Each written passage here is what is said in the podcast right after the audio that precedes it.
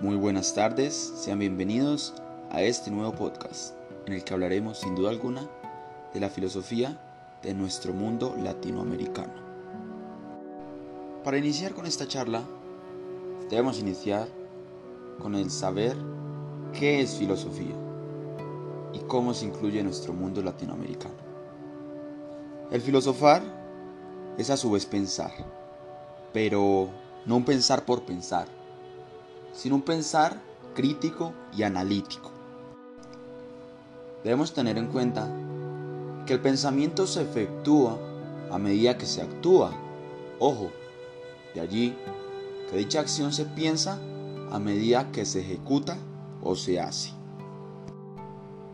A su vez, debemos tener claro y comprendido que en la actualidad aún la filosofía la podemos denotar como un sinónimo de amor y de conocimiento, como ya lo hemos dicho. Y es ese conocimiento el que nos permite actuar según el saber que tengamos. Pero ahora preguntémonos, ¿por qué sociedades europeas, orientales, tienen un pensamiento mucho más avanzado, más crítico y más analítico que el de Latinoamérica? Tristemente, las oportunidades que en muchas de las naciones de este continente se brindan son nulas, ya sean laborales, estudiantiles, personales. La vida, podríamos decir, que es un asco.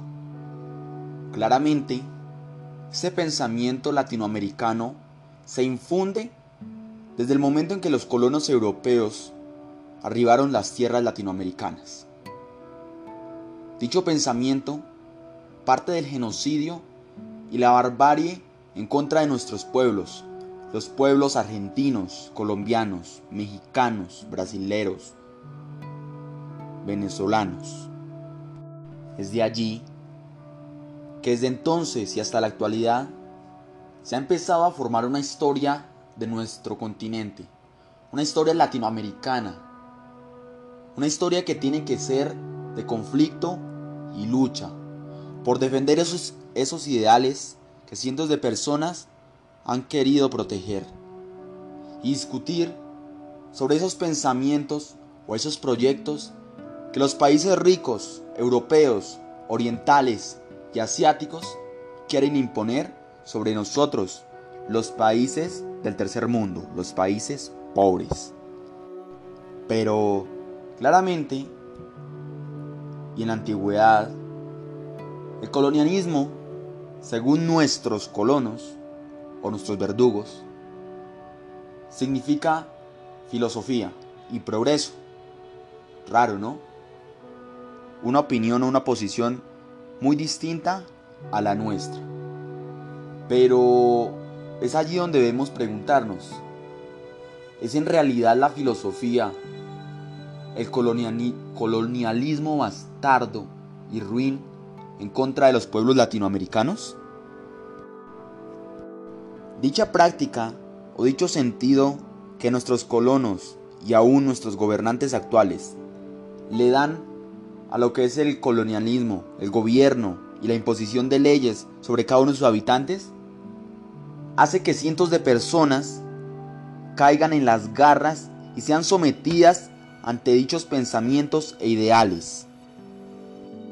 Es por esto que lo que planteamos y lo que el pueblo latinoamericano debe hacer es llevar un diálogo continuo, ejecutar sus ideales en busca de un bien común, un bien colectivo, no un bien individual. Porque individualmente nunca se va a lograr la diferencia en Latinoamérica. Si lo trabajamos de manera colectiva y por todo el pueblo latinoamericano, podremos lograr crear una fortaleza que defienda al mismo pueblo en mención.